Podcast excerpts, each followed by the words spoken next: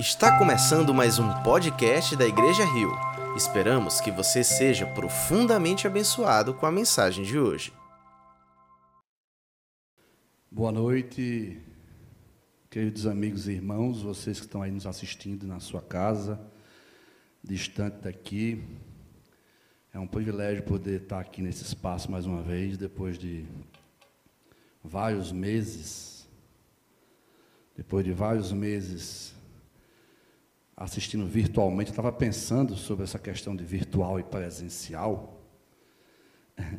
E eu estava pensando que, da perspectiva da presença de Deus, até o espaço físico ele é virtual.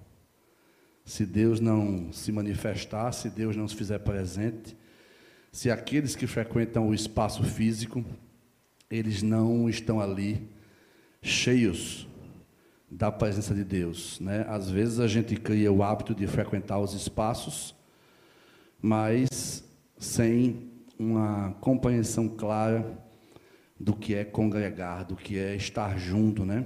E nesse aspecto, para quem congrega sem congregar, ou para quem congrega sem, sem estar junto do outro, o espaço físico também é um espaço virtual.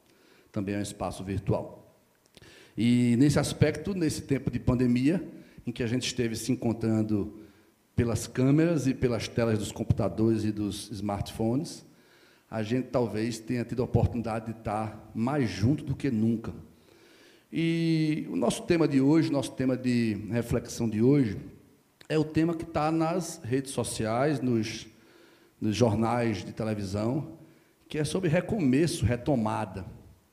E esse é o assunto que está pegando agora, porque os estados estão abrindo, as cidades estão abrindo seus, seus é, espaços e profissões, restaurantes abriram segunda-feira aqui na cidade do Recife, escolas estão prestes a reabrir, reabrir, e nós estamos então num tempo de recomeço.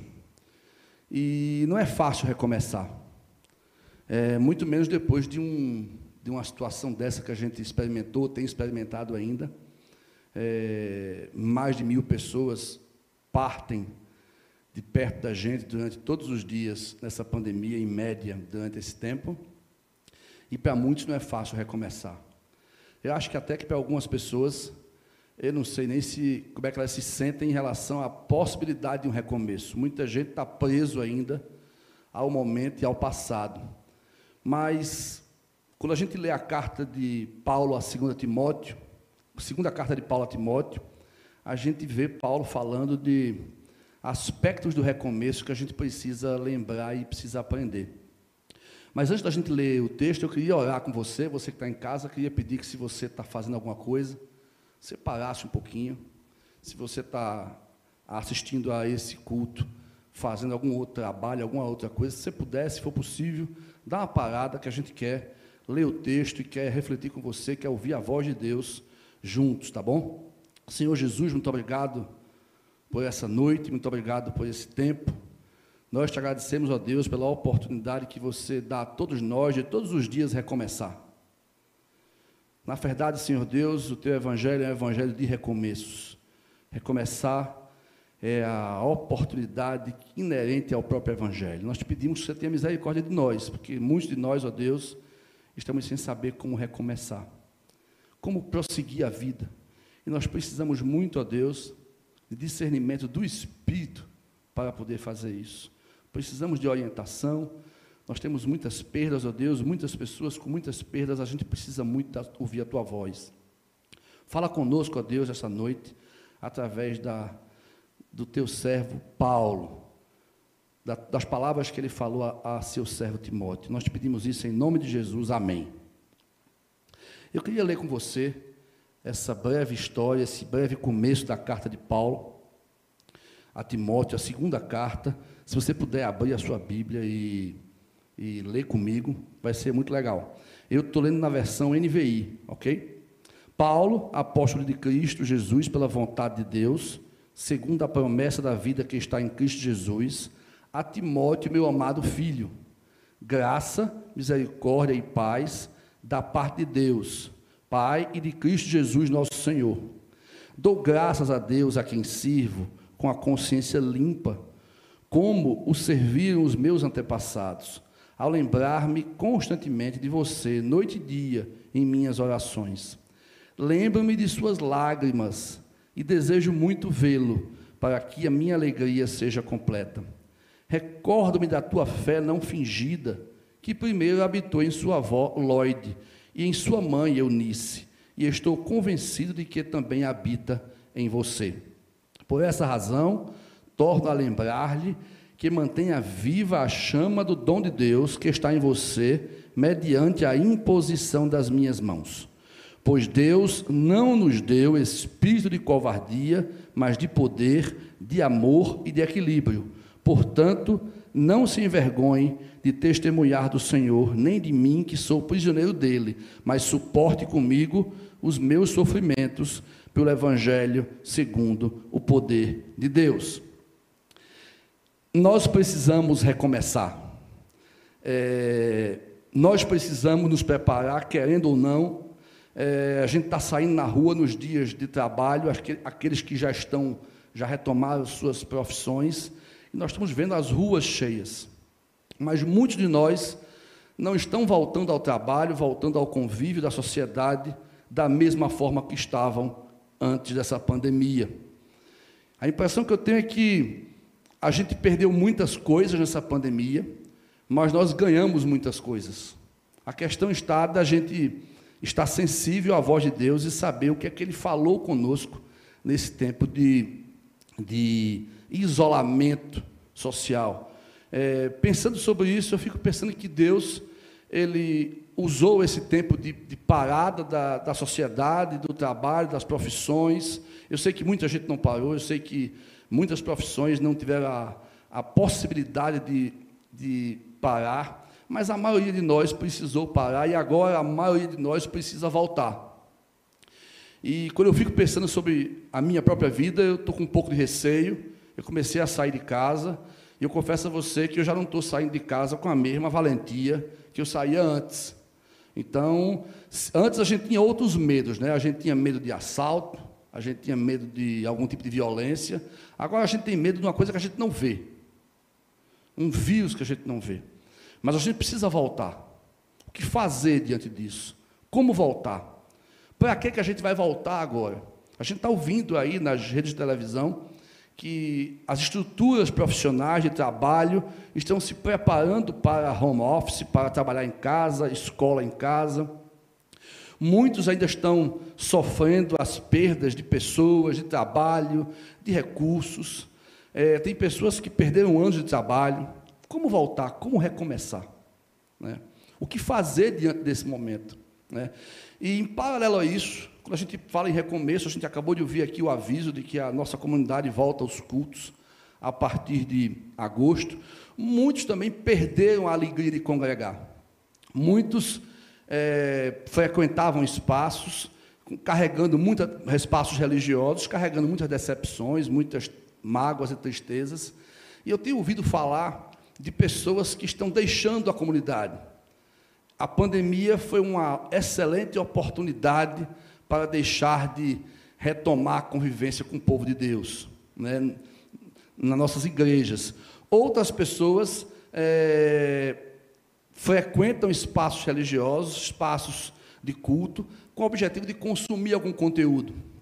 Então a pessoa vem, frequenta o lugar, ela faz parte dos cultos, mas ela não quer intimidade, ela não quer união, ela não quer se misturar. E isso é uma, uma contra, um contrassenso à palavra congregar. Eu fui procurar saber o que significava congregar. Eu já sabia o significado religioso de congregar, mas eu queria saber qual era o significado no dicionário. E congregar significa unir-se com intimidade, buscar intimidade na, na união, estar junto, se misturar. A gente tem esse fenômeno na igreja contemporânea de pessoas que frequentam os espaços para consumir só o culto. E nesse tempo de pandemia, as pessoas disseram: não, é excelente, agora eu não preciso mais nem frequentar o espaço, eu posso consumir conteúdos, inclusive, de várias fontes diferentes. Pessoas que não estavam acostumadas a acessar YouTube, Facebook, Instagram, etc. Agora não, estão ficando expertos em redes sociais e agora o mundo está nas suas mãos aí, eles podem consumir qualquer tipo de pregação, ensino, cursos, mais do que nunca essa retomada carrega desafios bons e ruins. E eu diria que para aqueles que só usavam espaço para consumir o conteúdo, ele com certeza agora pensa em recomeçar distante. E a gente hoje fala, eu imagino que várias igrejas falam isso hoje em dia, quem será que vai voltar para as nossas reuniões? Quem são as pessoas que vão estar conosco? Muitos agora que é, estavam acostumados ou habituados a, a vir a um espaço apenas para receber e levar embora, mas sem congregar, agora tem pela frente as diversas opções. E aqueles que, porventura, carregam mágoas e decepções, é interessante como alguns desses encontraram a oportunidade que precisavam para não recomeçar, para não voltar. E quando a gente lê essa história de Paulo a Timóteo, a gente vê uma história que provavelmente tem um fundo parecido com o nosso, com uma crise como a nossa. Paulo não explica os detalhes dessa crise, mas ele deixa claro aqui que Timóteo, ele sabe das lágrimas do, do, de Timóteo.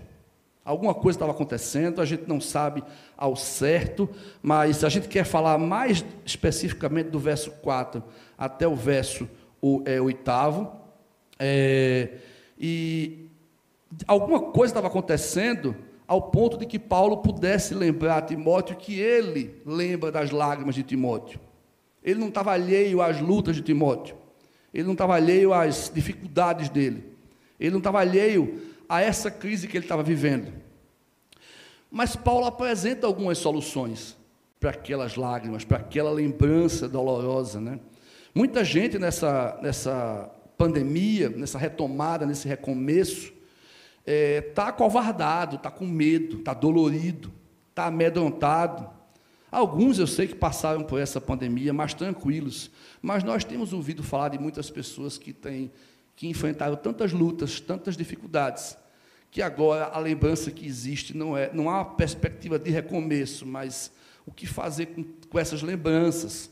O apóstolo Paulo manda essa carta para o seu servo Timóteo, e ele não faz pouco caso, não minimiza. Ele diz com clareza, é, Timóteo, eu lembro das tuas lágrimas. E é interessante que a primeira coisa que Paulo fala nesses versículos aqui, em relação às lágrimas de Timóteo, é que ele deseja muito vê-lo para que a minha alegria seja completa. Paulo podia cumprir aqui o protocolo de aconselhamento de pessoas tristes e dizer: Paulo, para de chorar, Deus é bom, apresentava uma, uma, boa teologia da bondade de Deus, apresentava uma boa descrição das razões para esquecer as lágrimas, mas Paulo não faz isso.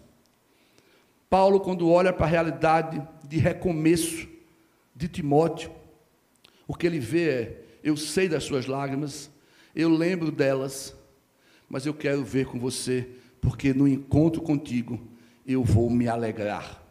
Minha alegria vai ser completa. Sabe, irmãos, se a gente pensa em recomeçar, acho que uma das primeiras coisas que a gente podia aprender com o apóstolo Paulo é que nós precisamos resgatar a alegria de congregar, de estar junto. O sentimento do apóstolo Paulo é: a minha alegria vai ser completa quando eu encontrar contigo.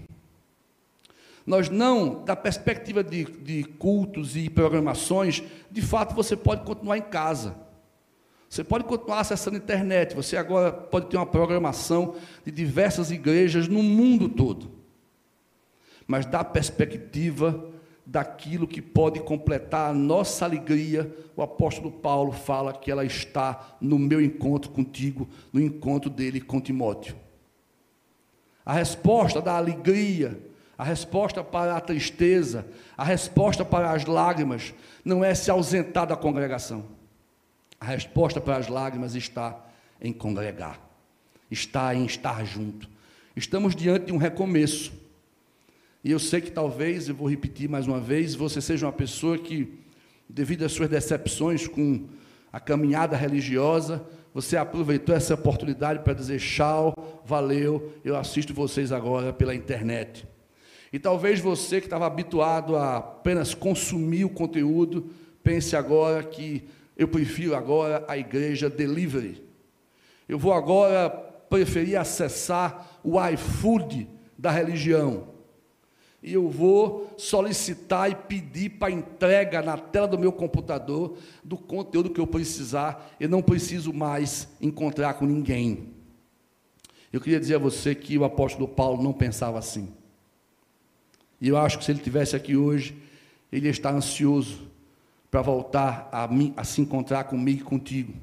Então, se você está em casa hoje, está nos assistindo agora, eu queria dizer a você que não deixe que a acomodação, a conveniência e as suas decepções, e até mesmo o seu equívoco de frequentar uma igreja cristã com o objetivo apenas de consumir alguma coisa, de ser atendido, de ser recebido, nós recebemos aqui na nossa igreja muitos visitantes, graças a Deus.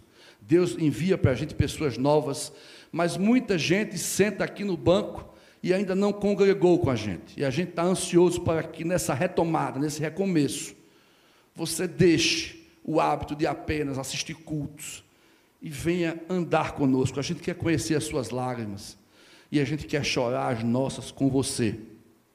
A gente quer dividir a caminhada com você.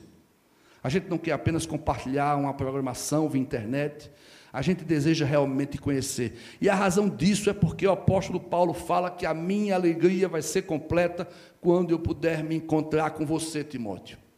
Quando eu puder estar com você. Eu tenho certeza que esse vai ser um dos maiores desafios da do retomada, do recomeço, que vai ser você encontrar a motivação correta para se encontrar com o povo de Deus, com pessoas que andam na mesma direção que você está. Então, eu queria frisar mais uma vez: nós estamos diante de uma retomada, de um futuro incerto, e algumas pessoas estão se preparando para não mais congregar, para não mais se encontrar. Eu queria dizer a você que Deus nos permitiu esse tempo de parada para a gente refletir sobre o valor verdadeiro da caminhada em conjunto do que é ser igreja. Ser igreja é ter alegria completa no outro. É completar a alegria a satisfação no outro. E eu falo isso, gente, porque eu sou das pessoas que me adaptei muito rápido à, à pandemia. Eu me adaptei muito rápido a ficar em casa. E eu me adaptei muito rápido a não congregar, a não ter um lugar para ir. Então, enquanto pessoas estavam subindo pelas paredes para frequentar algum tipo de, de congregação, eu estava muito tranquilo. Eu estava muito tranquilo, mas aí Deus, nesses, nesses meses, vem falando ao coração e vem trazendo o questionamento: por que é então que você frequentava um espaço, igreja? Qual a razão que você fazia isso, Adelson? Você fazia para consumir? Você fazia porque você escondia no seu coração decepções com pessoas ou algo desse tipo? Ah, Adelson, é, nós não nos reunimos nos espaços igreja para evitar as lágrimas. A gente se reúne no espaço igreja para derramar as lágrimas em conjunto com o outro. Nós temos Timóteos para encontrar.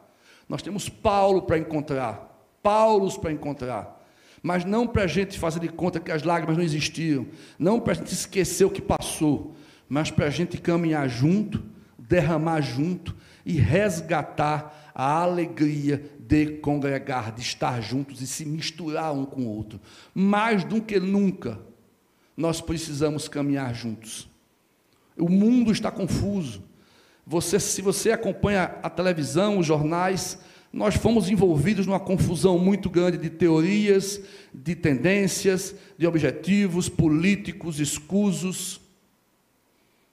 E a gente fica no meio dessa guerra ideológica, de parte a parte, grupos poderosos, empresas poderosas, todos eles manipulando o nosso coração, nossos sentimentos, a nossa alma, para que a gente simplesmente se adeque a uma vida de isolamento. E eu não estou aqui dizendo com isso que a gente não deva respeitar nesse tempo de pandemia, enquanto as leis estão vigorando, as regras de isolamento social. Mas a minha grande preocupação aqui hoje, refletindo sobre esse texto, é o meu isolamento emocional, é o meu isolamento espiritual, é o isolamento que está acontecendo dentro do meu coração. É a minha acomodação, e talvez seja o seu caso, você que está nos assistindo, a sua acomodação em achar que pode ser igreja sozinho.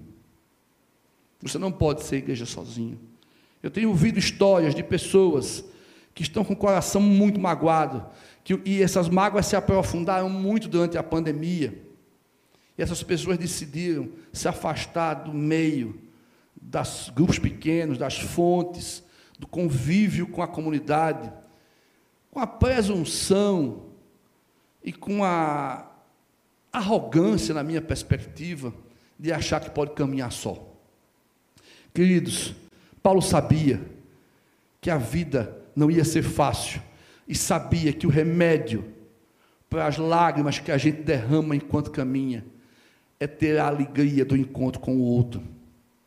Nós precisamos nos esforçar nesses dias de retomada, de recomeço, a voltar a se reunir nos espaços igreja, pela razão correta.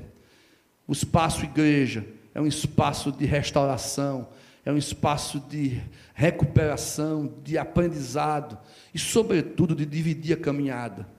A minha alegria vai ser muito maior quando eu puder dividir o caminho com você. Mas eu sei que eu vou precisar me esforçar, porque o movimento do mundo moderno é um movimento de isolamento. O movimento do mundo moderno é um movimento de criar conforto para que você viva só. É o, o movimento para que você tenha prazer só. O movimento para que você trabalhe só. Esse é o movimento do mundo que está se construindo no novo mundo, que as pessoas estão apelidando de novo normal. Eu creio que muitos de nós vamos ter que nos adaptarmos a esse novo normal, mas a igreja não tem novo normal. A igreja só tem um normal, que é congregar, é caminhar junto. A segunda coisa que a gente observa que o apóstolo Paulo fala, essa, esse princípio de Paulo, de a necessidade de resgatar a alegria de congregar, está no verso 4. E no verso 5, Paulo fala que é muito interessante porque ele fala: Recordo-me da sua fé não fingida, que primeiro habitou em sua avó Lloyd e em sua mãe Eunice, e estou convencido de que também habita em você. Fé não fingida. Fé não fingida talvez seja um dos fenômenos mais comuns no meio da igreja cristã. Nos parece que a performance ocupou o lugar da verdade. O ativismo ocupou o lugar da alegria de estar com o outro. Os eventos se tornaram a razão da congregação ou dos ajuntamentos. Me parece que a fé não a fé fingida, o oposto da fé de Timóteo, Paulo está alertando que nos parece que isso é uma coisa muito comum no nosso meio. Muitos de nós entraram em profunda depressão ou crise nesses meses em que você não teve um palco para fingir a sua fé, não teve uma programação, não teve um evento, as pessoas, muitas ficaram completamente desesperadas. E era preciso se questionar a razão pela qual eu preciso estar em movimento o tempo todo, exercitando, entre aspas, a minha fé, ou exercitando a performance da minha fé.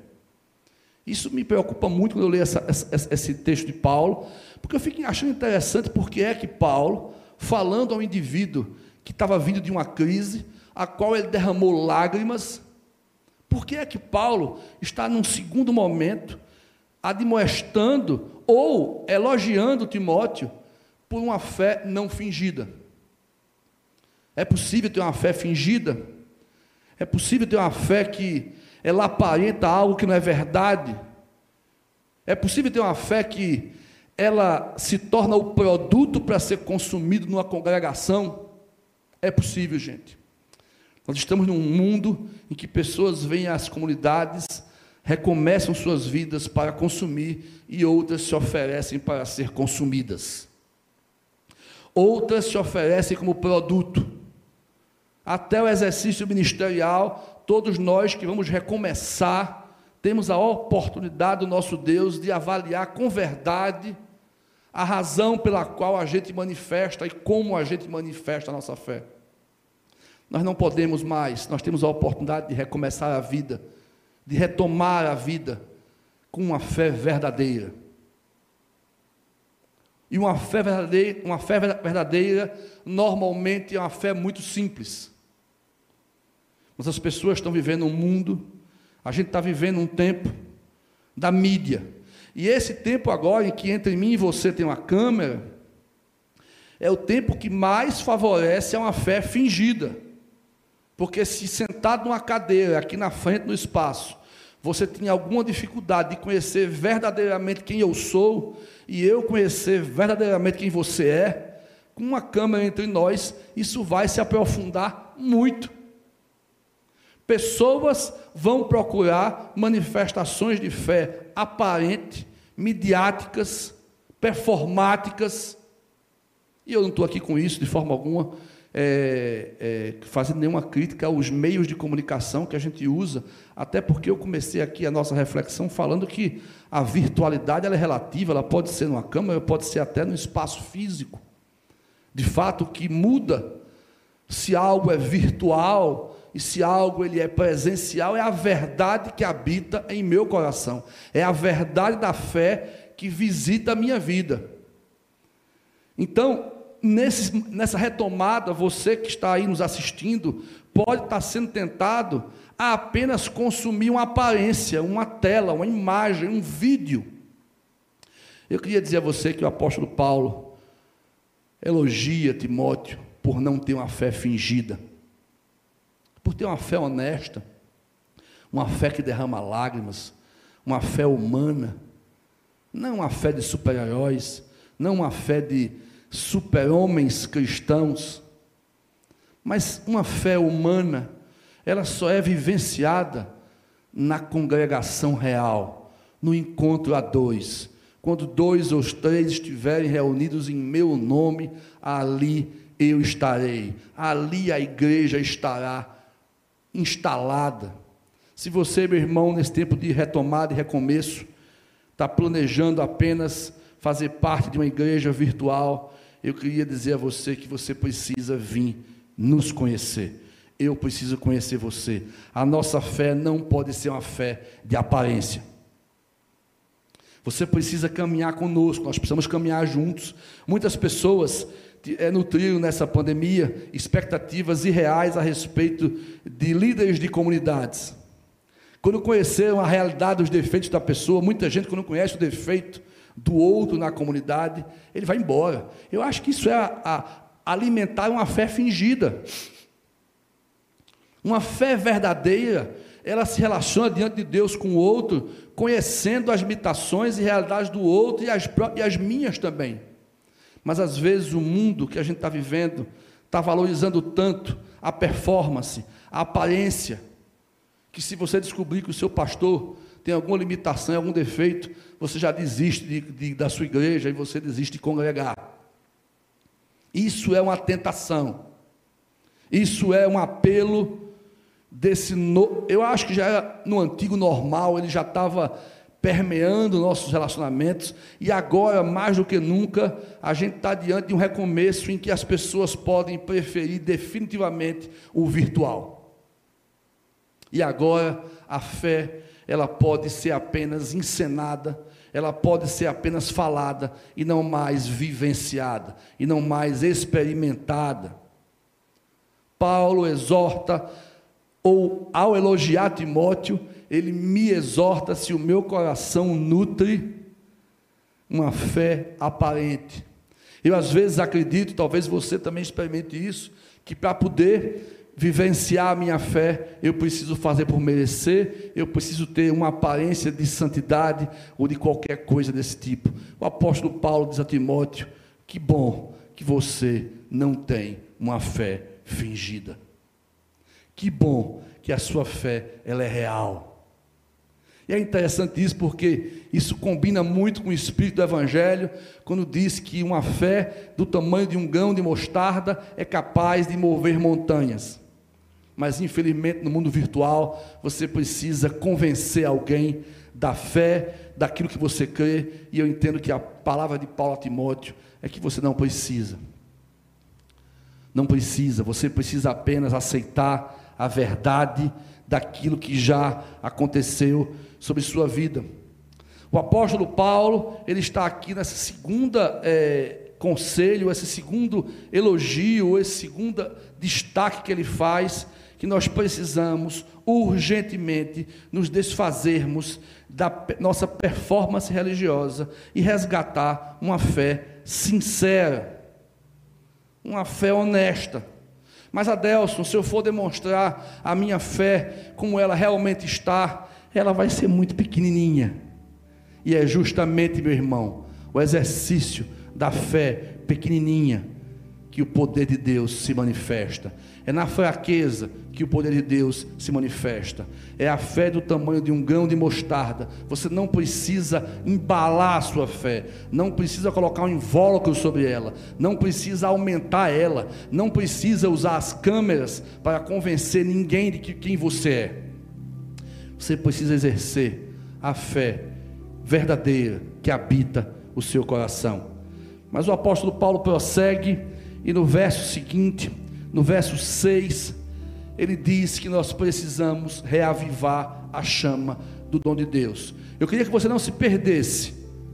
Se a gente vai recomeçar diferente, se o nosso caminho é um novo caminho, nós precisamos resgatar a alegria de estar juntos se nós vamos começar uma nova vida num mundo novo, nós precisamos resgatar a fé verdadeira, a fé não fake. E agora Paulo fala, nós precisamos reavivar a chama do dom de Deus. Nesse momento aqui, Paulo reconhece que Timóteo estava abalado. O jovem Timóteo, o apóstolo, o novo apóstolo, o novo pastor, tinha uma fé punjante, um ministério talvez corajoso por ser jovem, por ter muita energia. De alguma forma, a pandemia da sua época deveria ter derrubado a coragem, o entusiasmo, a alegria do jovem apóstolo Timóteo, do jovem pastor Timóteo. E Paulo reconhece isso e diz isso no verso 6, quando diz a Timóteo: Por essa razão torno a lembrar-lhe que mantenha viva a chama do dom de Deus que está em você, mediante a imposição das minhas mãos. Por favor, não deixe que as lágrimas encubram, sufoquem, não deixe que essa pandemia apague o chamado de Deus. Dom de Deus é graça de Deus. Se há dom de Deus sobre tua vida, é porque um dia houve graça na tua vida, e a graça te vocacionou para seguir Jesus. Se fosse parafrasear aqui o verso 6 de Paulo, a gente diria: por favor, você precisa manter viva a chama do Senhor, da tua vocação, desde o dia que Ele te transportou da morte para a vida. Não deixa que a pandemia e as perdas apaguem aquilo que foi construído. Não deixe que as dores, não deixe que a tristeza, é tempo de você reavivar aquela chama. Se você está em casa me ouvindo e prestando atenção, eu queria dizer a você que muitos de nós junto com a virtualidade das telas de computador e de smartphone, junto com a acomodação de poder assistir qualquer coisa do nosso sofá. Muitos de nós estão acomodados e estão se sentindo frios, indiferentes, e o desejo de voltar a congregar é nenhum. Eu sei que muitos virão para os espaços de igreja. Eu sei que muitas pessoas novas vão chegar. Mas eu sei também, meu irmão, para você que está em casa, que muitos de vocês, vocês estão tristes, desanimados e não sentem vontade nenhuma de voltar a congregar. E a razão disso é porque o seu coração está frio, você esqueceu, está havendo uma amnésia espiritual daquele dia, daquele momento em que sobre você o Espírito impôs e derramou graça, e sobre você depositou o dom de Deus, a graça de Deus. Paulo, sabendo que Timóteo corria esse perigo, ele diz: Paulo, mantenha viva, reaviva a chama do dom de Deus no teu coração. Sabe, queridos, não é parte nossa derramar, receber de Deus o dom e a graça. É uma ação unilateral de Deus. Nós não temos parte no derramar da graça de Deus. Nós não podemos derramar e ungir a nós mesmos com o dom de Deus, mas manter viva e reavivar a chama do dom, isso é tarefa nossa. Se não podemos conquistar a Deus, se já fomos conquistados pelo Espírito de Deus, eu queria dizer a você que essa parte aqui, que Paulo desafia, admoesta Timóteo, você precisa fazê-la. Você precisa, você mesmo, é, se esforçar para manter vivo. Como é que se faz isso a Deus?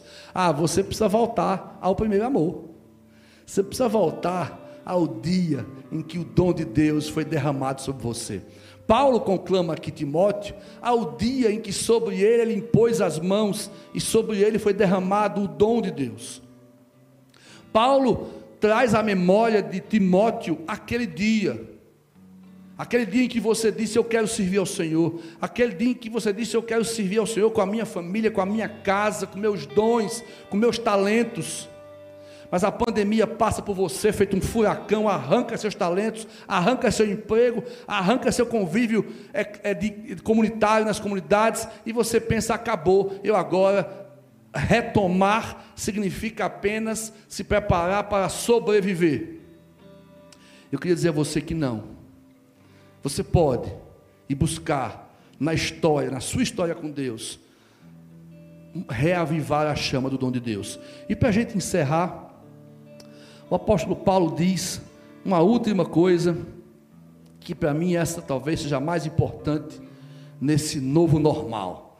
No verso 7 e 8 ele diz: Pois Deus não nos deu espírito de covardia, mas de poder, de amor e de equilíbrio. Portanto, não se envergonhe de testemunhar do Senhor, nem de mim, que sou prisioneiro dele, mas suporta comigo os meus sofrimentos pelo Evangelho, segundo o poder de Deus. Meu irmão, meu amigo, se você se sente fraco, se sente inerte, cansado, se lágrimas hoje, nesses dias, têm caído no seu rosto, o apóstolo Paulo fala que não derramou sobre você, que o Espírito de Deus não derramou sobre você espírito de covardia. É hora de você levantar a cabeça, é hora de você levantar o espírito, é hora de você levantar o coração. Deus quer fazer grandes coisas por intermédio da minha vida e da sua vida. Ele não só não lhe deu espírito de covardia, mas lhe deu espírito de amor. O mundo lá fora está precisando que Deus se manifeste em amor através da sua vida. Ele também não lhe deu somente amor para você manifestar, também deu a você espírito de equilíbrio. Você não pode ser nenhuma pessoa irresponsável, mas também não pode ser uma pessoa amedrontada. Sobre você recai espírito de coragem de poder, de amor e de equilíbrio. E Deus quer usar você. Não importa como será o próximo normal, não importa quantas pandemias vão acontecer, não importa quantas ameaças nós vamos sofrer, sobre nós foi derramado espírito de poder, de coragem. Precisamos levantar juntos. Deus quer nos usar na história, Deus quer usar você aí na sua casa.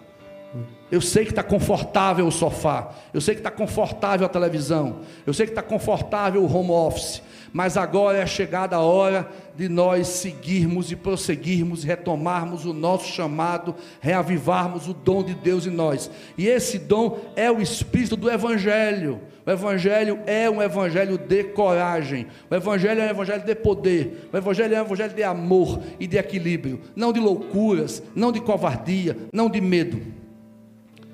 Se você está em casa, queridos, e você deseja começar de uma nova forma, de uma nova maneira, se você perdeu na história a sua coragem, o seu ânimo, é chegada a hora de você pegar impulso. Tem um ditado que a gente ouve com facilidade. A gente ouve de vez em quando essa frase: recuar só se for para pegar impulso. Nessa pandemia, meu irmão, Se você por acaso retrocedeu, recuou, que seja para ser lançado na história. Que seja para que essa pandemia sirva na sua vida como propulsão, propulsora. Que ela te joga de volta para a história. O Senhor Jesus não derramou sobre você evangelho de covardia, de medo, de acomodação. Não existe poder maior sobre sua vida e na história sobre o poder além do poder de Deus. Eu queria orar com você. Queria orar com você e queria orar por você e por mim, porque eu queria dizer a você que sobre mim recaiu essas mesmas esses mesmos esses mesmos medos. Como é que eu vou voltar? Eu não sei se eu quero voltar. Como é que vai ser? E se acontecer, e se eu pegar esse vírus, e se eu por acaso me hospitalizar, e os meus filhos e a minha esposa, e o sustento da minha casa, e se eu perder o emprego, e eu sei que você que está me ouvindo pode ter perdido o emprego, eu queria dizer a você que levante, o Senhor vai em socorro à sua realidade, mas não levante com medo, não levante acovardado, não levante frio, com coração indiferente. Levante com coração cheio de amor. Levante com o evangelho permeando a sua alma. Espírito de covardia não foi dado a você, foi espírito de poder. Não foi espírito de indiferença, foi espírito de amor. Não foi espírito de imprudência, foi espírito de equilíbrio. Estamos esperando você aqui no Espaço Rio. Não para você vir consumir nada aqui se for para consumir, você pode continuar consumindo do seu sofá, usando a sua televisão, a sua câmera ou o seu computador. Estamos esperando você aqui para a gente ser igreja, para a gente olhar para fora das paredes dessa igreja e ver esse mundo perdido, carente, precisando que você e eu, nós dois juntos, além de derramarmos lágrimas juntos, a gente possa também servir ao Senhor juntos. Vem para cá, vem, a gente quer te conhecer. Nós temos aqui várias, várias oportunidades de a gente caminhar juntos. Não vem para cá se você está aí com o coração cheio de decepção, cheio de, de, de, dores em relação à igreja, em relação ao líder A, ao líder B. Ah, por favor, realmente o lugar mais confortável é atrás de uma tela. Mas se você quer servir ao Senhor com espírito de poder, amor e equilíbrio, você pode sim se relacionar comigo aqui na comunidade, mesmo com os meus defeitos e mesmo com os teus defeitos. Não somos um, a igreja dos perfeitos, somos a igreja dos corajosos, dos amorosos e dos equilibrados, segundo o Evangelho e segundo o Espírito que foi derramado sobre a minha vida e sobre a tua vida. Eu queria orar com você, Senhor Jesus, muito obrigado por essa noite, muito obrigado pela experiência de Paulo a Timóteo, por essa palavra de Paulo a Timóteo. Muito obrigado, Deus, porque o Senhor está neste momento de recomeço nos chamando para começarmos diferente, para sairmos da mesmice, do marasmo, da indiferença, da covardia, do medo, da conveniência, desse, desse hábito, ó Deus, de frequentar espaços, igreja, como se fossem shopping center. Ó Deus, tem misericórdia de nós, nos traz mais uma vez ao convívio da igreja, mas dessa vez, ó Deus, para que a gente possa caminhar juntos, chorar juntos. E ó Deus, ter o coração permeado de coragem, de amor e de equilíbrio, para sermos as tuas mãos, os teus pés, a tua boca nesse mundo amedrontado e perdido. É o que nós te oramos, eu te peço a Deus, para meus irmãos que estão em casa agora, que estão se preparando para recomeçar suas vidas, os que já recomeçaram, ó oh Deus, fala com eles, é o que nós te pedimos em nome de Jesus. Amém. Se você foi abençoado por essa mensagem, compartilhe com alguém, para que de pessoa em pessoa alcancemos a cidade inteira.